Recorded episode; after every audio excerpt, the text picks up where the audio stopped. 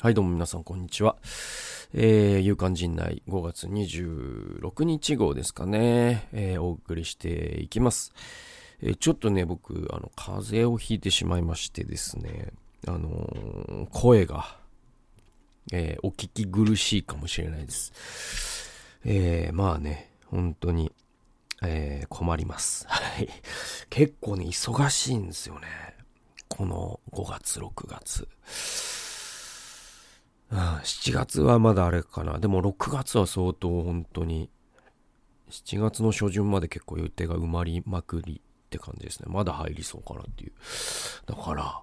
本当に健康だったら乗り切れるけど、健康じゃなかったら乗り切れないかなっていうバランスで。で、そんな中、風邪ひいてますから、普通に。まあ、本当に、あの、僕ね、ほんと自分のその虚弱体質、えー、マジで、あのー、なんだろう、この、ほんと遺伝子ガチャに外れたというかさ、その ね、その、やっぱ丈夫な体に産んでもらったらもう人生半分勝ってると思うんですよ。でそれで言うと僕はもう最初から負けてるっていうか、そうそうそうそう。なんかこうみんながさ、なんかこう、あの、マリオカートで言うと、ね、なんか 50cc、150cc カップみたいな。で、みんなね、そのクッパとか、あね、なんか、そののこのこ。で、普通のカートなんだけど、あれなんか僕だけなんか違わないですかみたいな。なんか、その あ、これなんか三輪車じゃないですか？みたいな。なんかね、ちょっともう本当にもうデフォルトで体弱いから。で、これね、筋トレしてもね、あんま関係ないのよ。本当に。筋肉と体の弱さ、強さってあんま関係なくて。まあ、よく知られてるそのボディビルダー風邪ひきまくり問題っていうのもあったりとかするんで。だから、これもどうしようもない体の弱さで。で、今風邪ひいててさ、マジでね、困ったなと、この忙しい時に、みたいな感じで、うん、早く治ってほしいですね。はい。もうなんか、何の解決もない、何の出口もない、あの、話をずっとしてます。えー、で、でね、まああの、ああ、まあそんな中、ちょっと勇敢陣内だけはちょっと撮ら、撮りたいな。皆さんに、やっぱリアルタイムでね、お送りできる、まあ唯一のね、ああ、そうだそうだ。メルマガね、あのー、これもちょっとある種リアルタイムなんですけど、メルマガね、多分ね、来週ぐらいには再開できそうなんで、ちょっと皆さん、あの、登録されてる方は期待していてくれたら嬉しいなと思います。はい。で、まあそうですね。メルマガちょっと短いものから始めて、ちょっと、ちょっとずつ始めていこうかなと思ってる感じでございます。えー、で、風邪ひいてまして、えー、声は聞き、ね、ちょっと聞き苦しい声というか、声も枯れてしまっておりまして、咳と鼻と微熱と体のだるさみたいな。なんか相当なんかこの風邪が流行ってるらしくて。で、僕その流行りの風邪を全部いただきますから。その全ての流行に僕興味がないのに、その流行の風邪だけは逃さずかかってるっていう。マジでこの体どうなっちゃってんだろうね、ほんとね。で、で、本当でも、なんていうの、その、あれですよ、その、不節制してるわけじゃないんだよ。結構寝てるし、結構体動かしてるし、バランスのいい食事、ね、妻のおかげでできてる。えー、でも風邪ひくのがもうしょうがないこれ。これはもう、体が弱いとしか言いようがない。で、えー、っと、で、全然一向に話が進んでないけど、4分間。えっと、でも、えっとね、あの、いい加減先に進むと、あのあれです。えっと、プレミアム、えー、一人ビブリオバトルプレミアムをですね、今回もですね、今日もですね、アップロードしましてですね、今日から新しいシリーズ。で、えっと、反脆弱性というですね、えー、ナシーム・ニコラス・タレブの本、えー、これ2017年ダイヤモンド社から出てる本なんですけど、えー、僕2018年、今から5年前にこの本読みまして、結構よなんかこう、振り返ってみると、この5年で、結構自分の、その、なんていうかな、うん、人生に直接すごく影響を受けた本の、もしかしたらナンバーワンかもしれないですよね。だからその、創世記一章の再発見であるとか、えね、キリスト教は同性愛を受け入れられるかであるとか、キリスト教の絶対性を超えてだとか、まあプレミアム放送を聞いてくださった方、よくわかると思うけど、まあ聖書とエコロジーしかりね。まあすごくその自分の深い部分の考え方に、あのね、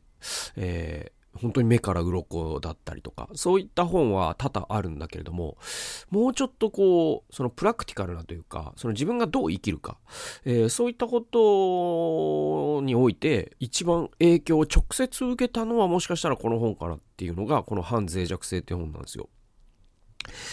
なんかた、多分ね、僕ね、この本読んでなかったら、今の自分とはちょっと違ってたなって思うのは、例えば筋トレしてたかどうかわかんないとかもそうだし、あとね、起業とかも、もしかしたらというか、この本を読んだ頃から本気で考え始めたんですよね。なんか、その自分の、うん、そうですね、人生にそういう部分ですよ。そういう、その、ね、どうやって生きていくか、キャリアを考えたりとか、えー、健康のこととか、うん、そうですね、生きる姿勢っていうのかな。なんかそういう部分で、えー、非常に影響を受けたのがこの反脆弱性っていう本で。で、多分、その、えー、僕はね、あの、会話の中で、その、友達とかと話してる時に、この5年で一番多く引用したのもこの反脆弱性かもしれないです。うん、タレブっていう人がこういうこと書いててね、みたいなのが一番よく言ったかもしれないですね。会話の中ではね。うん、そんな本なんで、ちょっとですね、まあこれは、えっと、内容というよりも、ボリュームと深さがやっぱ通常放送ではちょっと到達できないものがあるので、えー、プレミアム放送で何回かに分けて紹介していきたいと思っています。この本はですね、えっ、と、上巻下巻があって、えっ、とですね、僕、紙の本じゃなくて、Kindle で読んでるんであれなんですけど、多分両方とも400ページぐらいあるような、かなりのボリュームの内容になっているんでね、あのー、よろしければですね、150円で、えー、ダウンロードして聞けます。また、あの、ストアーズでも買えるようになってますので、よろしければご購入ください。それでは、今日のニュースはですね、まず最初はこれです。えー、5月21日、中国新聞。このね、中国新聞というのがポイントですね。これはね、えー、バイデンアメリカ大統領、えー、原爆資料館に強烈な印象を受けたサミット開幕、えー、サミット閉幕で記者会見と、えー、先進7カ国首脳会議 G7 サミットに参加していた米国のバイデン大統領は21日午後、えー、閉幕後に広島市内で記者会見し、平和記念公園原爆資料館を訪れて強烈な印象を受けた。えー、平和のためにたゆまぬ努力が必要。えー、核兵器の脅威のない世界を作らなければならないと強調した。ウクライナのゼレンスキー大統領と G7 首脳との連,、えー、連帯に触れ、えー、ロシアのプーチン大統領が我々の、えー、決意を崩すことがではできないと訴えた。初の被爆地開催となった、えー、広島サミットは19日に閉幕。え、初日は各保有国のえー、米英仏を含む、えー、G7 首脳たちが、えー、G7 首脳たちが平和記念公園を訪れ、揃って原爆資料館を見学し、原爆、えー、慰霊碑に花を手向けた。えー、バイデン氏は2016年5月のオバマアメリカ大統領に続き現職として、えー、2人目の広島訪問だったという。まあこれはね、本当に、あのーそうですね。なんかあの、えー、嬉しいっていう表現で合ってるのかわかんないんだけど、とても大切な、うん、あの、ことだなと思うんですよ。で、まあそのオバマさんの時もすごく良かったし、で、今回ですよね。で、あの、やっぱ僕はその、広島の原爆資料館っていうのは全人類が行くべきだと思ってる、一回は、一生のうち。うん。だから僕は子供には必ず、その、えー、行かせる。はい。あの、それはどのタイミングかわからないけど、多分小学校、えー、のと、の間に、えー、必ず行かせます。はい。あの、それはまあ修学旅行とかで行くのかもしれないけど、まあそれ、そういうのは多分、まあ、東京に住んでると広島修学旅行ってあんまない、ないあるのかわかんないけど、まあとにかく僕は何が何でも広島の原爆資料館だけは子供には行かせます。これは親としての義務だと思っている。で、えっと、そうですね。あの、まあ何から話したらいいかな。あのー、で、これがまたその中国新聞ですよね。で、えー、広島のね、あるね。で、えっと、まずね、その岸田さんという人は、その広島にルーツのある方で、育ちは東京とかなんだけど、えっと、で、選挙区も広島なんじゃなかった？うん、あ間違ってたらごめんなさいね。で、えっと、確かね、あのね、えっと、親戚に、その被爆者の運動の、えっと、責任、なんていうの、あの、リーダーがいるんですよ。確かね。うん。だから、その被爆者、えー、っていうこと、そしてその核の廃絶っていうことに、その岸田さんは、えっと、なんていうのかな、まあいろんな人はいろんなことを言うけれども、僕はそこだけは、えっと、岸田さんは嘘はないんじゃないかなと思ってるんですね。でもちろん政治家ですから、それをこう、なんとかこう、政治のためにプラスにしたいという気持ちがないわけではないと思うけど、でも、あの、岸田さんは、その、総理になる前の発言をね、あの、過去を遡ってみても、やっぱりその核兵器の廃絶っていうこと、えー、そしてその被爆者たちの意見を国際社会に響かせるっていうことに関しては、割と本気な人だと思っている。他はどうか知らんけど。他はさ、やっぱりその聞く力っていうのがね、聞き流す力っていう風に皮肉られてもしょうがないとこも確かあるよなとかっていうハンドリングも多々見受けられる。えー、でも僕はその、この広島っていう一点においては少なくとも岸田さん、えー、岸田えー、総理を支持しているというか、うん、あの、そ、そ、大事なことをしてくれてるなという、なんか頭が下がる思いかな。うん。なんかあ、ちょっと楽観的に過ぎるというかね、うん、あの、もっと批判すべきところがあるんじゃないかと言われたらそうかもしれないが、えー、でも僕はそういうふうに思っているんです。うん。で、まあ僕は、やっぱりこう、その岡山県で、あの、小学校時代を過ごして、で、やっぱ広島のね、あの、お膝元というか、あの、広島に近いですから、あの、小、うんとね、修学旅行、小学校の修学旅行とかでは、え、行ったかなでもなんかね、行ったんですよ、その頃。何かで。やっぱ、あの、その、必ず行くものだったんですよ。あの、中国地方というところで、広島の原爆資料館っていうのは、なんていうのかな。ことあるごとに行くべきもの。そして小学校だったら、それに関して作文を書くべきものだったわけですね。あと、長崎もね、あの、行きましたから。原爆資料館ね。それは、中学の、そえー、修学旅行だったかな。まあ、そんなんで。で、図書館には必ず、裸足の弦があって。でももう裸足の弦はもう読み込みまくりましてですね、僕は。で、やっぱり、なんだろうな。あれってさ、別にさ、で、なんか、はが、裸足の弦をもうね、図書館には置かないどこ、みたいな運動とかがね、5年前ぐらいに盛り上がったりとかして、で、その時も本当にそれでいいのかなと僕は思ってたのね。で、なんでかっていうと、僕自身が小学校5、6年の時に、まあ、裸足の弦ね、読んだことある方ならわかるけど、まあ、すごいんですよ。その子供が見るもんじゃないと言われたらそうかもしれないぐらい、えー、とんでもない、その、ね、あのー皮膚がさ、焼けただれて、指先から液体のように皮膚がさ、あの、垂れている人々が列をなして歩いていたり、そこから宇治が湧く姿が描かれていたり、で、爆風で飛んできたね、ガラスが、もう体中に刺さってる。目にも刺さってる。そういう人たちが、えー、その人が子供におっぱいを吸わせていたり、で、もうこの世のものとは思えない地獄がそこにはあり。で、それをさ、見てさ、多分小学生だから、なんていうのかな、そういう怖いもの見たさというか、ゾンビ映画を見るような感覚で、えー、ていうかな、見てたというのもあるかもしれないが、でもなんかその中でこれが現実だっていうのはどこかで我々、その小学生だとしてもやっぱ教えられて知っていて、です、それで、その裸足の弦をよ、ね、僕は何度も読んで、で、で、原爆、ね、そのみんな、まあ最初の1週間とかで8万人とか死ぬわけだけれども、え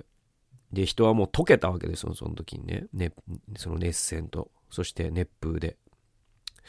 で、その後も原爆後遺症ですよね。その白血病になって亡くなる方、いっぱいいらして。で、そういったことも描かれていて。そして何よりも衝撃なのはやっぱこれが現実に起きたということ。えー、で、僕が多分そこで、その当時は言語化なんて全然できてないんだけど、その後、今30年、35年経って、えー、その時に僕は何を多分、その心の中になんていうかな、その本当に杭を打つように刻まれたことは、戦争は絶対悪だっていうことですよね。うん。あの、もっと言えばまあ、原爆は絶対悪だっていうことなのかな。うん。あんなことは絶対にあってはならないんですよ。その何が何でもあってはならないって思います。で、僕、今でも覚えてるんだけど、えっ、とね、僕の弟がプリンストン大学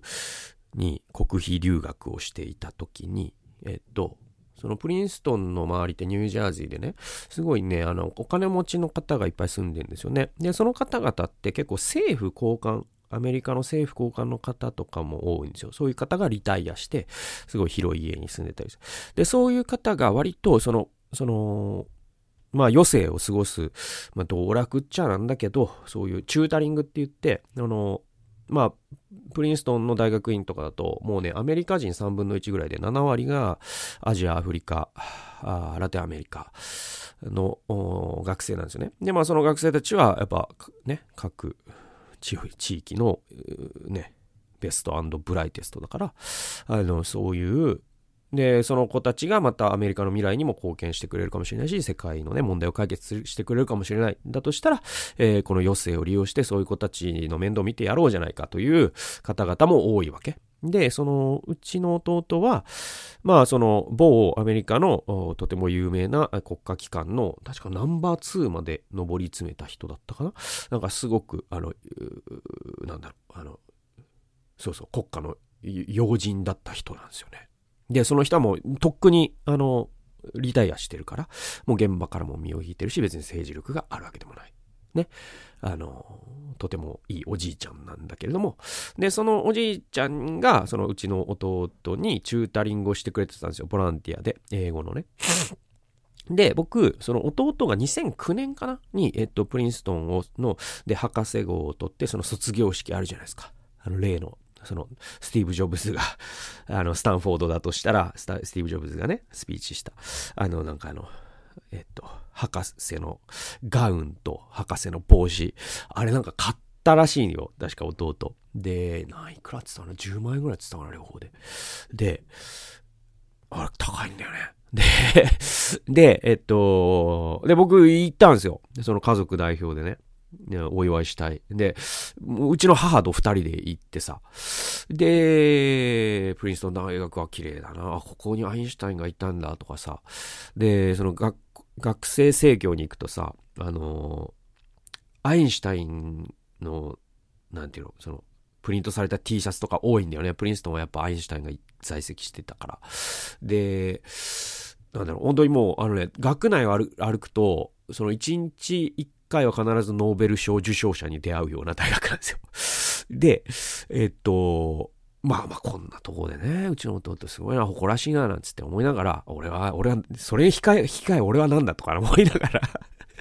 ゴミみたいな生活してんだ俺はとか思いながらね思いながら。えー、でも、なんか、誇らしいじゃないですか。弟がね。そうで、行ってさ。で、卒業式出て。で、その後だったかな、その次の日だったか忘れたけど、ちょっとその、あ、会わせたい人がいるって言って、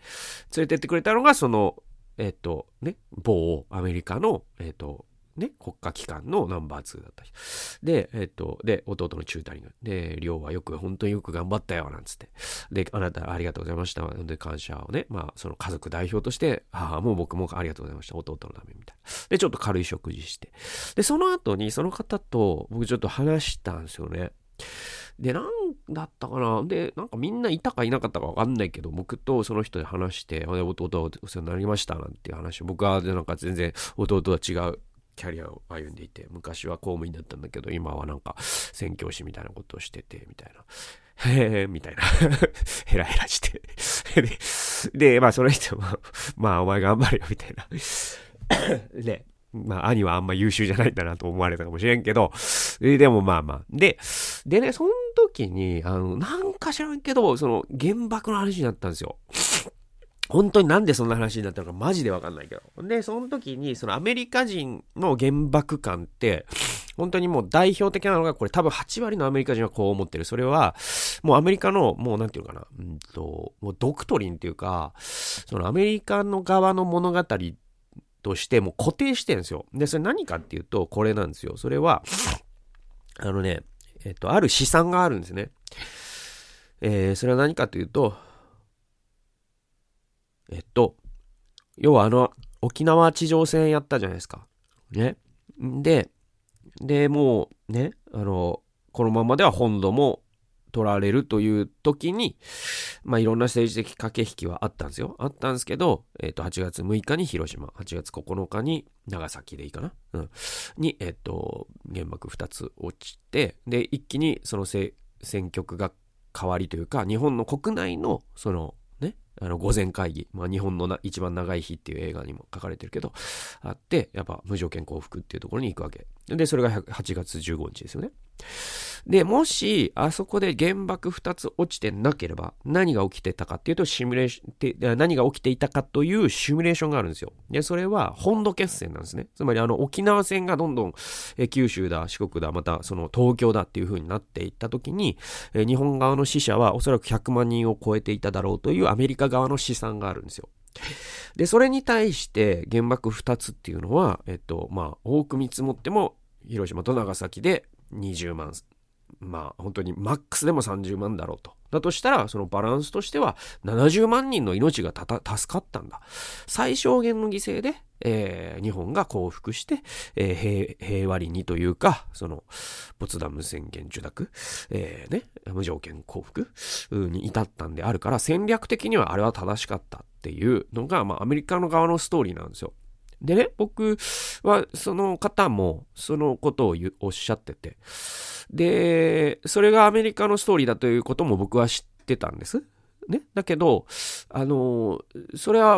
その理屈はわかるんだけど、あの、あなたは、その、広島に行ったことはありますかって僕 言ったのね。で、あの、ぜひ行ってほしいんだけれども、あの、それは数じゃないんだっていう話をしたんですよ、僕は。生意気にも。お言葉ですが、数じゃないんですよ、と。で、その、ね、広島だと8万人の人が、その日、溶けたんだと。熱で。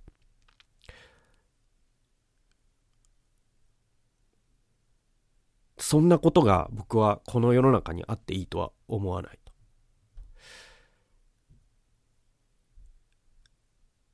で、えー、それだけは分かってほしいという話をしたんですよ。その人の目を見て で、えっと、でね、その方は、なんか、君の側、あ、分かった。君の側のストーリーは分かった。君は君の意見を大切にしたまえ。僕は僕の意見を大切にするよ、つって。で、握手してさ。で、で改めて弟がお世話になりました、なんつって。で、そっからね、なんかね、えっと、そ、そんなことは忘れてた頃に、そっか何年後だったか本当忘れたんですけど、2、3年後、結構そんなに日は浅かったと思うんだけど、えっと、それが、うちの弟からは母にメールがあったのか電話があったのかで、その方が、まあ、亡くなられたと。で、当時でもう結構ね、本当お年だったから。で、その方が亡くなられる、えっと、直前に弟にメールをくれたんですって。で、その時に、えっと、本当に君がね、頑張ってくれて嬉しいし、で、その時には弟はテキサス A&M っていうところね、大学で活躍してたから、で、君のね、人生に関われて嬉しかったよと。で、何よりも僕にとって、その、忘れられないのは、君のお母さんとお兄さんに会ったこと、そして君のお兄さんと話したことだっていう文章があったんですって。で、多分それは僕が言ったその原爆のことなんじゃないかと。あの、うちの母は言っていた。そうそうそう。だから、なんだろうな。あの、まあ、僕は何を言わんとしてるかというとな、この長い話で。えっと、やっぱり、その、僕、広島にもさ、その、こういう働きをして、するようになって、働きで一回行ったことがあって。で、その時にね、うんとね、えっと、被爆者の牧師先生のインタビューをしたことがあるんですよ。で、その人が言ってたのがすごく忘れられないんだけど、その鳥の目とアリの目っていうのが大事なんだっていうんですよ。で、えっと、要は、あの、リトルボーイかな？えー、えー、そうそうそうそう。えっ、と、エノラ・ゲイという、えっ、ー、と飛行機でいいんだっけ？で、えっ、と、リトルボーイを落とすわけじゃないですか。えー、ね。で、そのパイロットのさ、自伝みたいなのもなんか僕ちらっと聞いたことあるけど、とにかくでもあの日ってさ、晴天で、で、アメリカ側からしたらこれを落とせば、え、ー、と、これ戦略的に、その日本は100万人死なずに済むっていうのもあったのかもしれない。で、で、順調にそれがいって、で、日本は降伏してっていうストーリーじゃないですか。でもそれってあくまで鳥の目なんですよね。でも、アリの目で見たときに、やっぱり裸足の弦なわけ。人は溶けた。ね。ウジ虫が湧いた。皮膚から。で、あの、なんていうのかな。この世にあってはならない光景がそこにあった。で、そのアリの目で見たときに、やっぱり、その、もはや同じではいられないわけ。そうそうそうそうそう。世界は変わるわけ。で、やっぱり僕はその、広島の原爆資料館っていうのは、そのナチスのね、記念館と並んで、この世界で最も大切な施設だと思う、僕は。うん。それは人間が、うん、人間の恐ろしさを教えてくれるからだよね。で、こんなことができてしまうんだ、人間はっていうことを我々は一生忘れてはならないし。で、それを忘れないことが僕は、その、なんていうのかな。うーん、僕は人類に対して別に楽観的な、ね、無邪気な希望を抱いてるわけではないが、だけれども、やっぱりその過ちは繰り返しませんと、あの平和記念公園に刻まれているように、こんなことはあってはならないと、やっぱりあそこに行き、で、それはあそこに行かないと感じることのできない、あれもう言葉を超えた経験だから、ね、原爆資料館での経験というのは。だからそ、そこで、あの、世界が変わる人が一人でも増えるということに僕は希望を託したいし、だからこそ広島というのは平和都市なわけで、うん、なんか、そ、そのことをすごくね、思いましたね。そうですね。だからまあバイデンさんがね、広島に行ってくれたこと嬉しいじゃないですか。で、まあそれの、その影響かわからないけど、外国人のね、方が多く訪れるようになっているっていうのもとてもいいことだと思うし、で、今この戦争の時代に、これだけはやっちゃいけないっていうものがそこにあるんで、まあこれ聞いてらっしゃる方で、あの、広島まだ行けてないよ、原爆資料館行ってないよという方は、ぜひですね、あの、ね、死ぬまでに一回は、あの、行ったらいいと思いますよ。うん、あの、そうそうそうそう。なんかこう、功利主義的な意味ではなくて人生が変わります。はい。そう思います。はい。そんなわけで、まあこれは、なんていうかな、あ、うん、いいニュースって言っていいのかわからないけど、大切なニュースかなと思いますね。はい。だから、その、いやいや、お前陣内でも戦略核っって知ってるかとか、その核のね、力の均衡による平和って知ってるかとかっていう人はいるかもしれないが、でもそれはやっぱりどこまで行っても鳥の目じゃないですか。で僕、やっぱり虫目、虫の目の、えっ、ー、と、視点から、えー、この、これはあってはならないんだということを言葉を超えたところで伝えていく。これ大切かなと思いますよ。うん。そんな感じかな。だから、あの、この世界の片隅に、あれも、本当に、アメリカ人の方にももっともっと見てほしいし、って思いますね。全世界の人に見てほしいなというふうに思います。じゃあ次行きましょう。えー、次もですね、ちょっとね、あの、なんていうかな。あの、じ、エンタメで申し訳ないんだけど、次もというか、あの、次がエンタメで、えっと、ザ・セカンドですよ。ね。えー、ザ・セカンドの見事な、えー、の見事な独自システムと演出、賛否両論、神出し漫才の結果も観客審査の醍醐味に、これ5月21日、芸能ライター、田辺祐樹さんという人の記事です。結構ね、長いんだけど、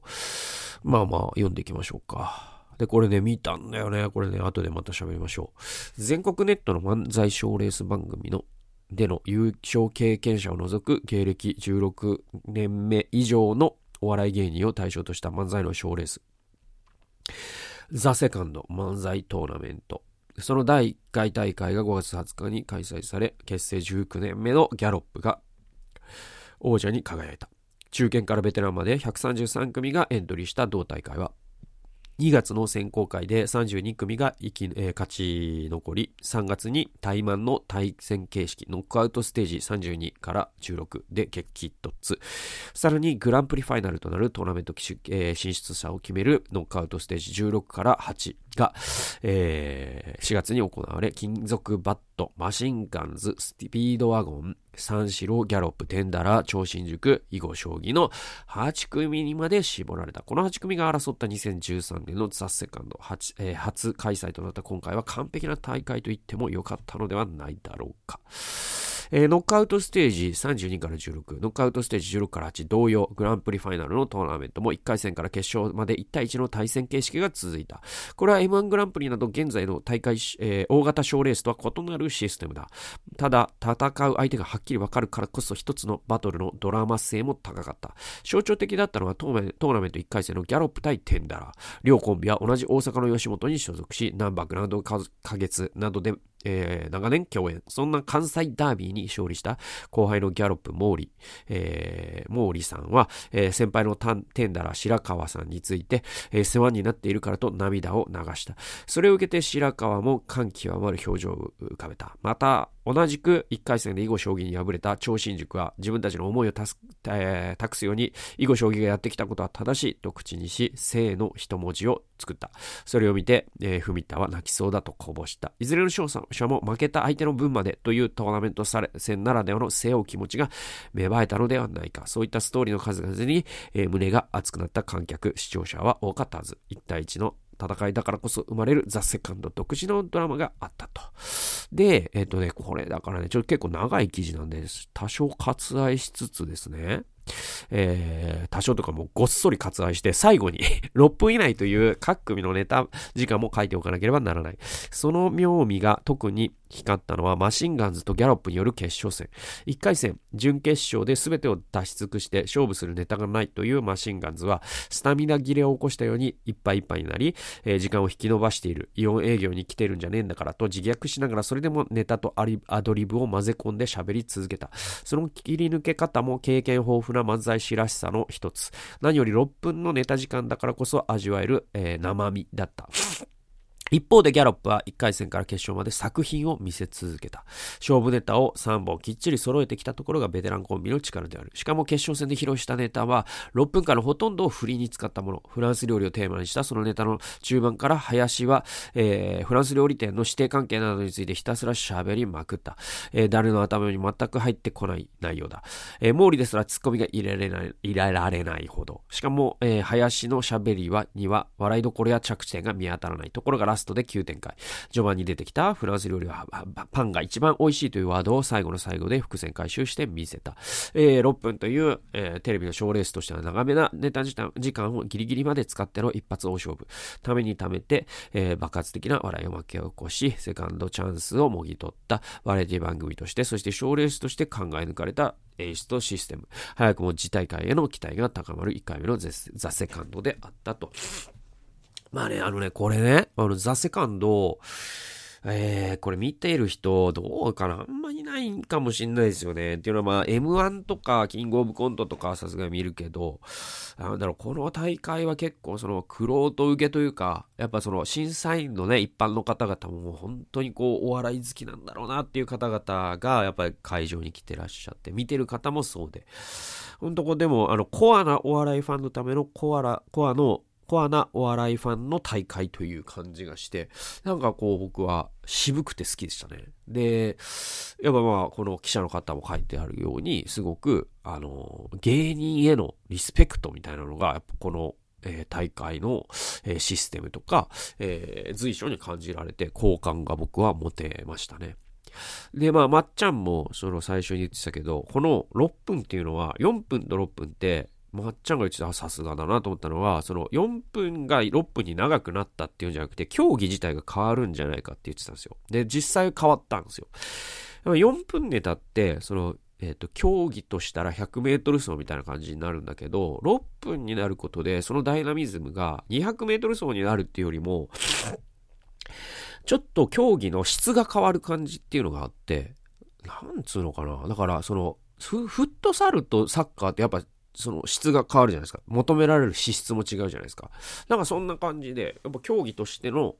やっぱアドリブとかを入れられる余裕があるからこそ、6分ガチガチに固めたネタで勝負するか、あるいはその時その状況っていうものを拾いながら、あるいはなんかそのゴシップみたいなものもなんか巧妙に入れながらやっていくか。で、いろんな戦いができるようになっているっていうのが、6分っていうレギュレーションの妙だなというふうに、まあ、この記者の方も、えー、ね、解説してるけど、本当にそう思った。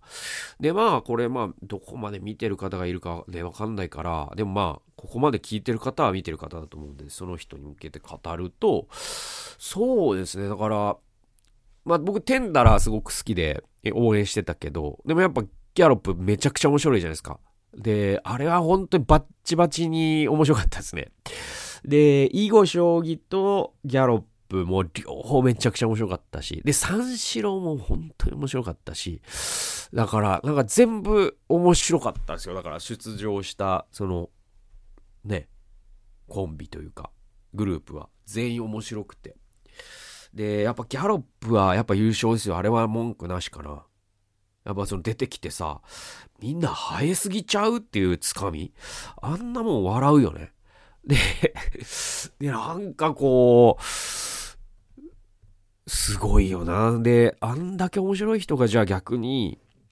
その目が出てなかったというか、まあ東京では、まあ大阪ではもちろんね、あの、テンダラーにしてもね、あの、ゴリゴリに活躍してるけど、東京に見つかってなかったっていうのが、本当にあれだし、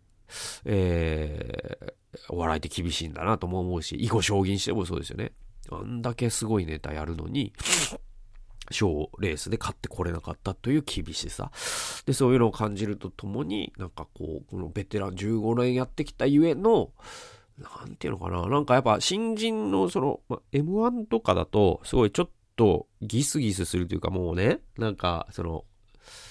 余裕がないじゃないですか、みんな。うん、これに人生かけるっていうのがあるから。でも、あの、やっぱミ、ミドルエイジというかさ、そのよ、やっぱ、やっぱ、えっ、ー、と、出場者もさ、平均年齢どれかわかんないけど、多分40超えてんじゃないですか？三四郎ですら40差し掛かってるからね。だから、で、スピードワーゴンとかもいるわけだからさ、40超えてますよね、多分ね。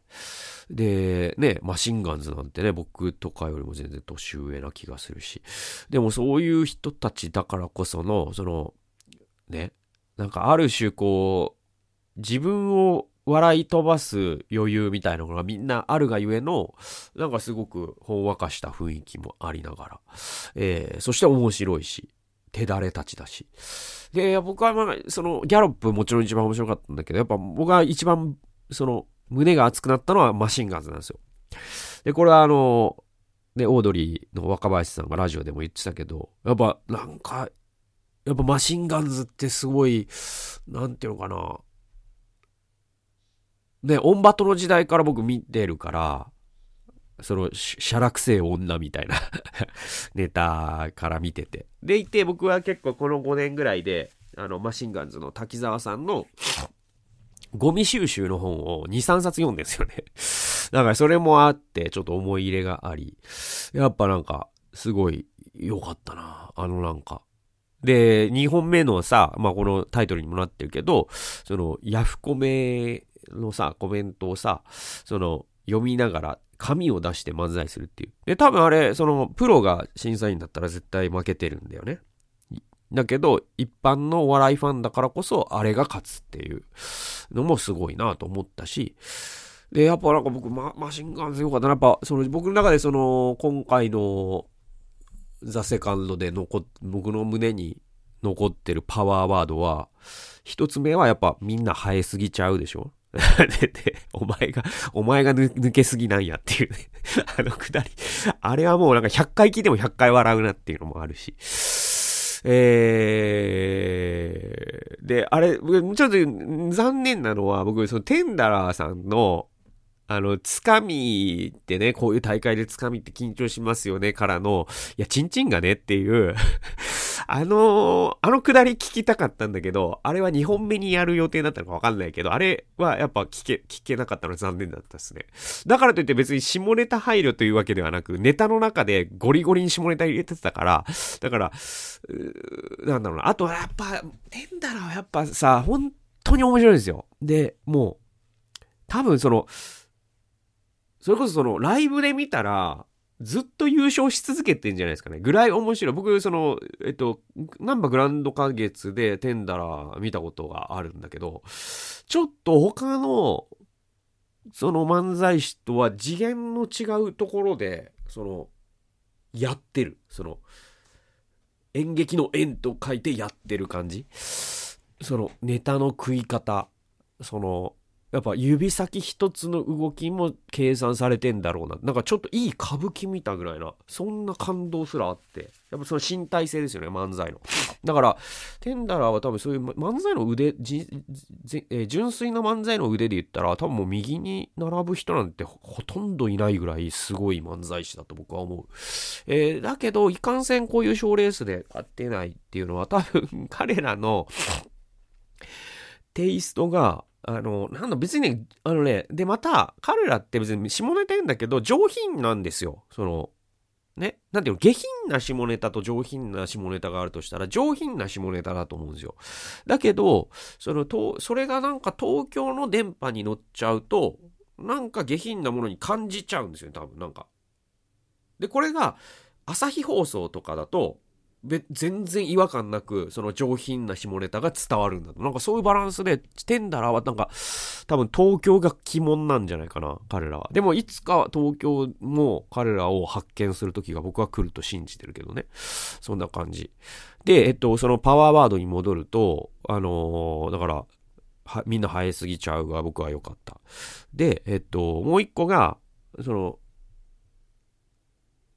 マシンガンズの、あの、ヤフコメって知ってるみたいな。えー、っとね、お前ヤフコメって知ってるかおめえよ、みたいな。で、あ知ってるよ、みたいな。なんか、で、あれだろ？その、えー、ヤフーというプラットフォームを利用してバカが質問してバカが答えるというシステムだろ？っていう なんか、あれはなんかすごい僕、よ、なんかほんとその通りだなと思ったから、なんか、う、う、う、あの、よかったなバカが質問してバカが答えるというシステム。それがヤフコメっていうね。や、あ、そうか、ヤフー知恵袋か。あ、ヤフー知恵袋って知ってるみたいな。で、バカが質問してバカが答えるというシステムだなっていうね。で、で、ヤフー知恵袋で、その、えっと、ね、自分のマシンガンズって消えたんですかとか、なんかそんな、えー、に対する面白い答えとかを言って、紹介していく。あのネタ好きでしたね。だからなんか、で、あの、本当に3本目を用意してなかったのか、あえてのあれだったのかはわからないけど、マシンガンズ3本目も、で、3本目がないわけじゃないと思うんだよね。そうそうそう。